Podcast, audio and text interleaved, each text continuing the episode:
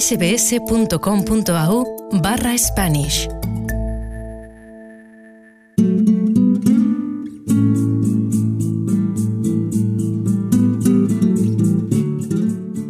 Cuando se les pregunta sobre el amor, hay personas que lo han encontrado cruzando fronteras. Es muy correcto entre nosotros, no sé la palabra, es muy justo entre nosotros. Hay un poquito de magia y respeto, libertad también.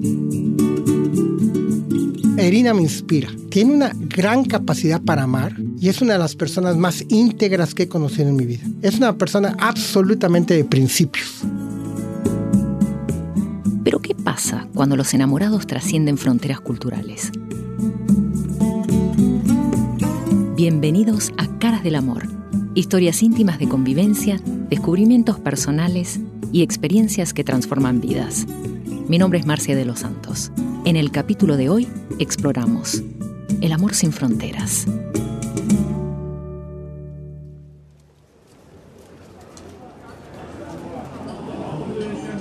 México, eh, el, Producto Interno Bruto de México es un poquito más abajo del de, del de Australia. Estás hablando de trillones de dólares. Mm. Todos nuestros países, incluyendo todos los del sur, tienen mucho dinero.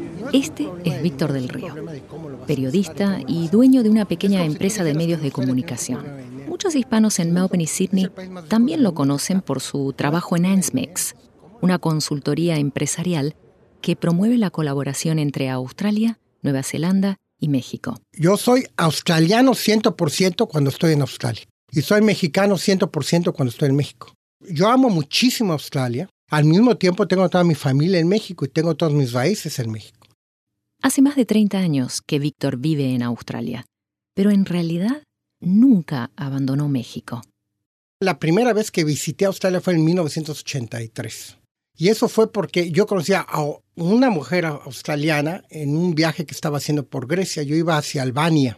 Y la única manera de ir a Albania era sin que entraras en los grupos turísticos, era entrar por Grecia, por la frontera.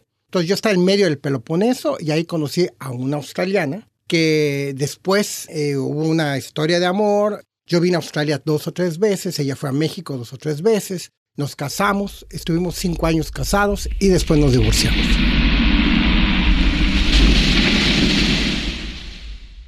Pero Víctor no perdió la fe en el amor después de su divorcio. Dos años más tarde, la vida le dio otra oportunidad. Una de las cosas que yo estaba haciendo en aquella época, eh, yo era corresponsal de una red de televisión que se llamaba ECO. Yo cubría Australia, Nueva Zelanda y todas las islas del Pacífico. Entonces sucedió que eh, me enteré que iba a haber una reunión del Pacífico, una cumbre del Pacífico en Nauru. Y le propuse al canal de televisión si podía cubrirlo. Y como todos los canales de televisión y de radio, en los medios de comunicación, me dijeron sí como 48 horas antes. Y por suerte, con un poquito de hablarle a gente aquí y hablarle allá, consiguió un boleto de avión. En ese boleto de avión me senté junto a una periodista del Pacífico Sur y del lado derecho del, donde estaba sentado, en el otro asiento, iba Irina. Entonces ahí fue la primera vez que la vi, en el avión hacia, hacia Nauru.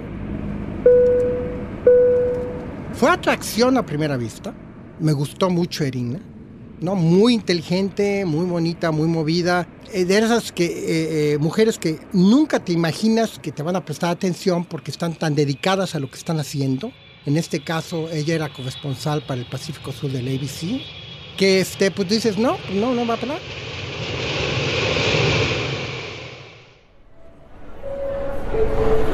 Cuando llegamos al aeropuerto, estábamos buscando las acreditaciones. Cuando ya tenemos la acreditación, habíamos que recibir las credenciales. Y en esas credenciales empezamos a platicar un poquito porque estábamos en la línea para recibir las credenciales. Fue allí cuando Víctor descubre que Erina había vivido en Brasil. Entonces le hace la típica pregunta. ¿Te gusta la, música de salsa? Y ella dice, pues sí me gusta mucho, ¿no? Entonces le, le, di un par de pasos de salsa en la fila. Y yo creo que ahí ya establecemos una primera, una primera conexión. Después de esa conversación, cada uno se fue por su lado a seguir con su trabajo. Pero siendo la isla tan pequeña, se volvieron a encontrar. Cuando se da ese tipo de cumbres, hay muchas cuestiones culturales, de fiesta y de bailes. Y una de las cosas curiosas fue que fuimos a una reunión donde estaban todos los primeros ministros, los este, presidentes de toda la región, y tocan la lambada.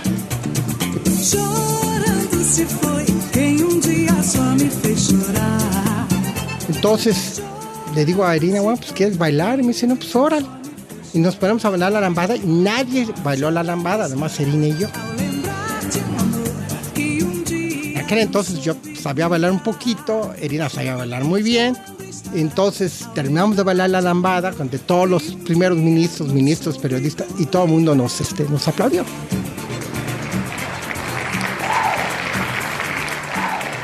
Entonces fue muy, este, muy interesante, eso le dio un tono muy especial a, a la relación, ¿no? Porque entonces ya como que se despertó la parte química, decía, oye, esta mujer me gusta mucho y ya se estableció una conexión mucho más fuerte. Pero cuando los aplausos se extinguieron y la misión en Nauru llegó a su fin, Irina regresó a Sydney, Víctor se volvió a Melbourne y lo que quedó desató una tormenta sentimental.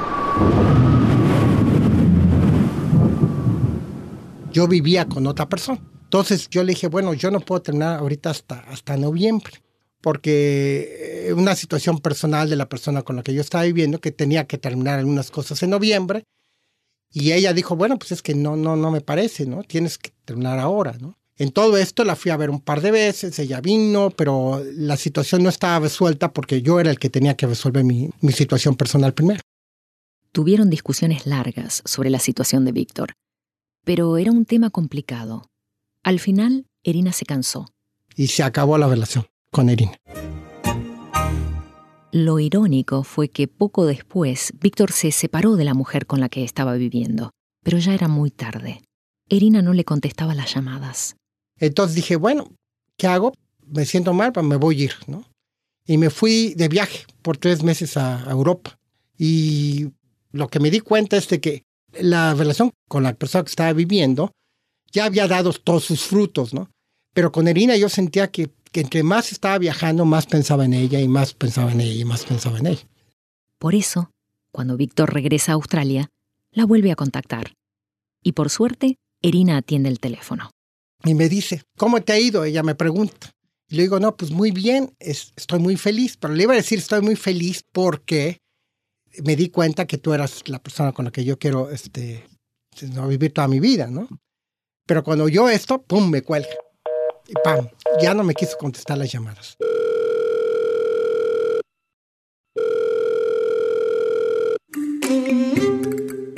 Toda persona que haya tratado de hablar un idioma nuevo sabe lo fácil que es convertirse en objeto de grandes malentendidos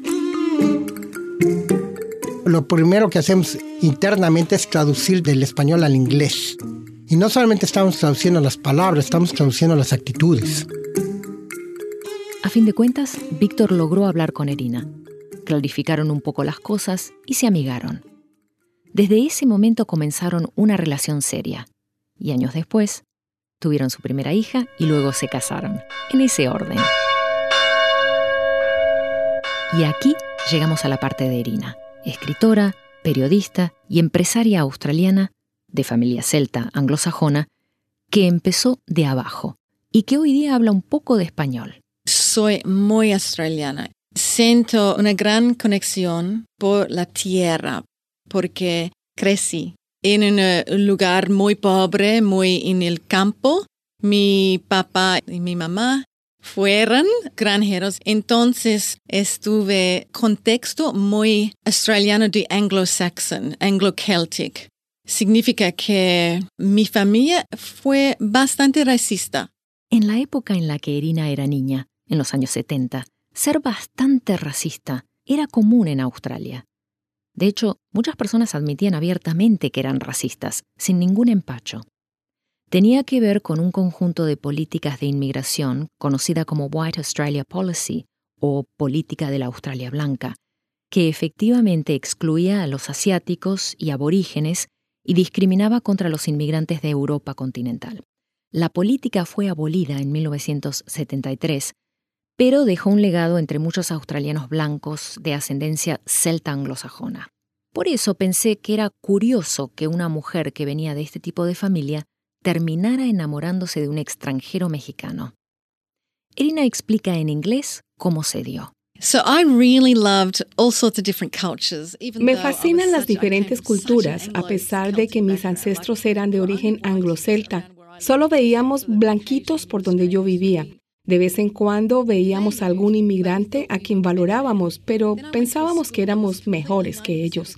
Luego fui a una escuela donde casi todos los estudiantes eran italianos y esto me impactó porque me sentí realmente traicionada por mi familia. ¿Por qué me enviaron a una escuela llena de italianos si ustedes ni los aprecian? pensé. La respuesta era simple. Los padres de Irina eran muy religiosos y querían una educación católica para sus hijos. Como vivían en el campo, había solo un colegio católico al que podían aspirar, pero estaba lleno de chicos italianos. Al final, la importancia de la religión en su familia triunfó sobre los prejuicios. Pero por supuesto, luego me di cuenta de que realmente era lo mejor que me podía haber pasado a esa edad. Fui expuesta a tantas culturas que la experiencia me influenció hasta entrada en mis veintes. Me enamoré de otras culturas. Las barreras familiares que trascendió Erina la llevaron al descubrimiento de nuevas culturas en su propio país sin haber tenido que cruzar las fronteras físicas de otro país. Me obsesioné y quedé enamorada completamente de la cultura latina mucho antes de conocer a Víctor, por lo que él no fue mi puerta al mundo latino, sino él fue más bien el mundo más allá de la puerta que yo había atravesado me enamoré de los bailes y de la alegría de la gente y de la actitud de que no hay que preocuparse demasiado porque las cosas no son tan importantes. Y como un buen latino romántico, Víctor aprovechó los gustos de Erina para seducirla. Entonces me ocurrió, eh, dije, le voy a llevar serenata. Pero en aquel entonces pues, nada más había un mariachi, que eran dos chilenos y eh, un australiano. Y este, les digo, oigan, no, háganme la balona, vénganse a darle el mariachi, ¿no? Entonces estábamos en el departamento de Dismelvo, con el balcón, y ella se quería ir a dormir, y digo, no, no te duermas, no te duermas, espera tantito, ¿no? Y dice, ¿por qué? No, no, es que la noche, la fregada, ¿no? Pero yo trataba de estar haciendo un poquito de tiempo. Y de pronto oímos la música de mariachis. Salgo al balcón y el mariachi está del lado opuesto, cantándole música de mariachis a, los departamentos de enfrente. Y había tres muchachas ahí, encantadísimas porque alguien les sabía llevar el mariachi. Entonces yo le digo a estos del mariachi, no, no, no, no, vénganse para acá, no es acá, ¿no? Y las muchachas están tomando fotos al mariachi y se vieron ya a nuestro balcón, ¿no? Y yo creo que es, ahí fue donde realmente se cimentó ya la relación.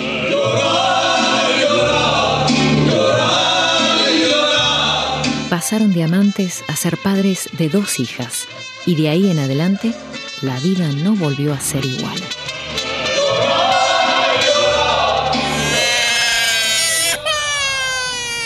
Kids come along, boy, your physicality of what you have to do in the day cuando llegan los niños, Dios mío, el esfuerzo físico que se requiere en el día aumenta un mil por ciento. Y a la mujer no le queda otra opción que responder, porque si no, el niño sufre. Así que a partir de ese momento los roles se establecen y creo que terminamos adoptándolos. Por lo menos eso fue lo que pasó entre Víctor y yo. Fue a partir de esta aceptación de los roles tradicionales que las diferencias culturales volvieron a surgir. Victor was very committed Víctor estaba muy decidido a que mis hijas tengan una infancia muy alegre, por lo que las exponía a mucha aventura. Y eso me encantó. Viajamos muchísimo para que pudieran aprender español en México y España, así que me encantó eso. Pero el lado negativo era que Víctor no consideraba importante, por ejemplo, que las niñas se vayan a dormir a las 7, 8 o 9 de la noche, era de la opinión que podían quedarse despiertas hasta la medianoche. Pero Erina no lo veía de la misma manera. Era muy importante para mí establecer una rutina porque esto es parte de mi cultura y estamos viviendo en Australia, donde esa es la cultura. Mi madre tenía una rutina muy rígida con nosotros, así que yo quería adoptar la misma práctica porque veía los beneficios. Las niñas estaban más descansadas y listas para jugar y todo lo demás.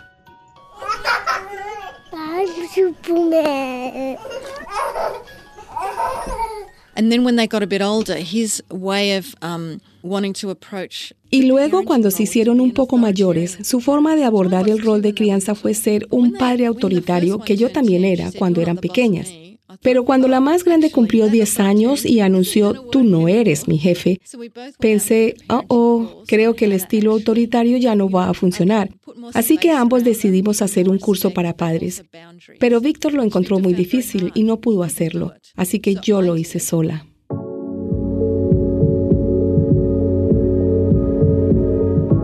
Lo que ocurre es que no siempre es fácil ir en contra de los patrones culturales. Nosotros como latinos tratamos de dar lecciones. Empezamos a decir a la gente lo que tienen que hacer o no tienen que hacer. No salimos de un lugar de curiosidad, de por qué tú estás pensando de esa manera, ¿no? Y por supuesto, hemos tenido muchas tensiones porque yo he seguido esa línea latinoamericana, no estoy ajeno a, a ella, ¿no? Y es muy complejo porque no solamente la cuestión cultural, sino la cuestión de género. O sea, yo tengo dos hijas entonces, la comunicación más fluida se da entre Irina y las niñas, más que entre las mujeres y yo. Y yo lo acepto, o sea, de alguna manera, el vocabulario que yo utilizo, te tengo que decir, es, anticuado. Y algunas veces ni yo me, me gusto, ¿no? La manera como hablo. Ni quiero. No, pues que muchas veces puedes hacer una cosa que es discriminatoria en, en términos de género, que tú ni siquiera te das cuenta que lo estás haciendo. Y como sabemos, el género muchas veces dicta cómo se reparten las tareas en el hogar. Esto ha causado tensiones en la relación. Erina expresa su angustia en español. Como todo el mundo, yo creo, las mujeres hacen más en la cocina y todo esto. De hecho, él cocina, él cocina, sí, más que yo, pero todavía yo hago más. Esto es un problema. Todos los días tenemos problemas de comunicación quién ha hecho más en la casa de qué hacer o no, quién lavó los trastes o no, quién cocinó o no. Y desde mi punto de vista yo soy el mejor hombre del mundo y desde el punto de vista de ella, ella es la mujer mujer del mundo y siempre lo que ella hace es lo, lo, que más se hace en la casa y yo siempre tengo lo contrario, ¿no? Y por supuesto, a mí no se me ha quitado, muchas veces digo cosas de una manera que no fomenta la comunicación.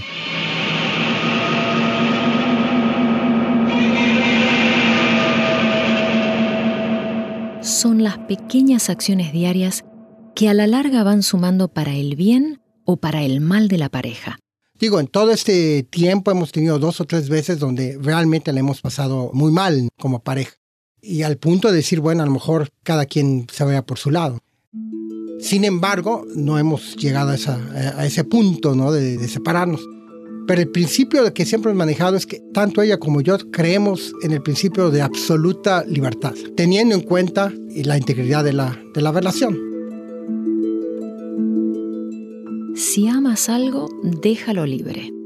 Seguro que has escuchado esta frase muchas veces en tu vida, pero ¿qué tan simple es llevarla a la práctica? So I'll say, look, I really need to take a week to write. Por ejemplo, yo le digo, necesito tomarme una semana para escribir. Y él me dice, sí, hazlo, no hay problema. Encontramos la forma de hacerlo posible. Él, por ejemplo, necesita viajar a México al menos una vez al año, así que siempre he dicho que eso es parte del paquete con Víctor. Y creo que la libertad es uno de los cimientos que tenemos.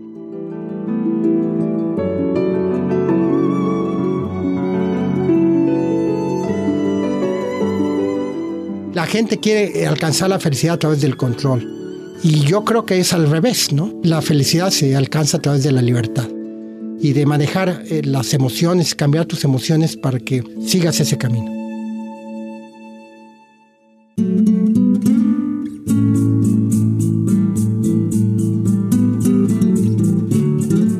Las únicas conexiones que funcionan son las que realmente valoramos. Si nos enamoramos de forma genuina, las fronteras pasan de ser lugares de exclusión a sitios de curiosidad y enriquecimiento. Todas las personas cercanas a Víctor y Erina, incluso sus hijas, se han beneficiado del espacio cultural que ambos han creado a raíz de cruzar fronteras y que después de más de 30 años de convivencia los define. Y yo creo que cuando a alguien le llega la bilirrubina, no importa realmente la nacionalidad, uno hace decisiones que no van de acorde a su medio ambiente. Y ya sea latinoamericano, ya sea un serbio, ya sea un croata, vamos a, tomar esas decisiones de acuerdo a lo que el corazón dicta. I come from a, a culture of pain gives pleasure. He comes from a culture of pleasure gives pleasure. Vengo de una cultura que entiende que el dolor eventualmente da placer. Él proviene de una cultura que entiende que el placer da placer. Creo que siempre fui muy diferente de mi familia, pero me he vuelto aún más diferente porque él me extendió una invitación a una perspectiva más amplia y yo he aceptado esa invitación.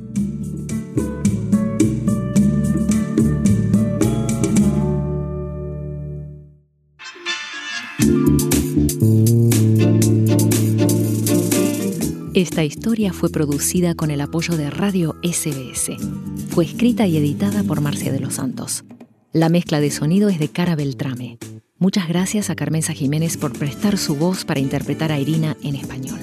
Si te perdiste los otros capítulos de Caras del Amor, puedes escucharlos a través de la aplicación SBS Radio App o iTunes o mediante tu aplicación favorita para escuchar podcasts.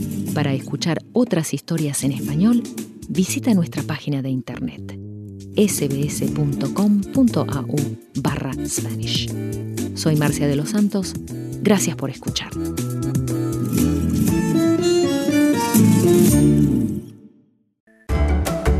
SBS en español.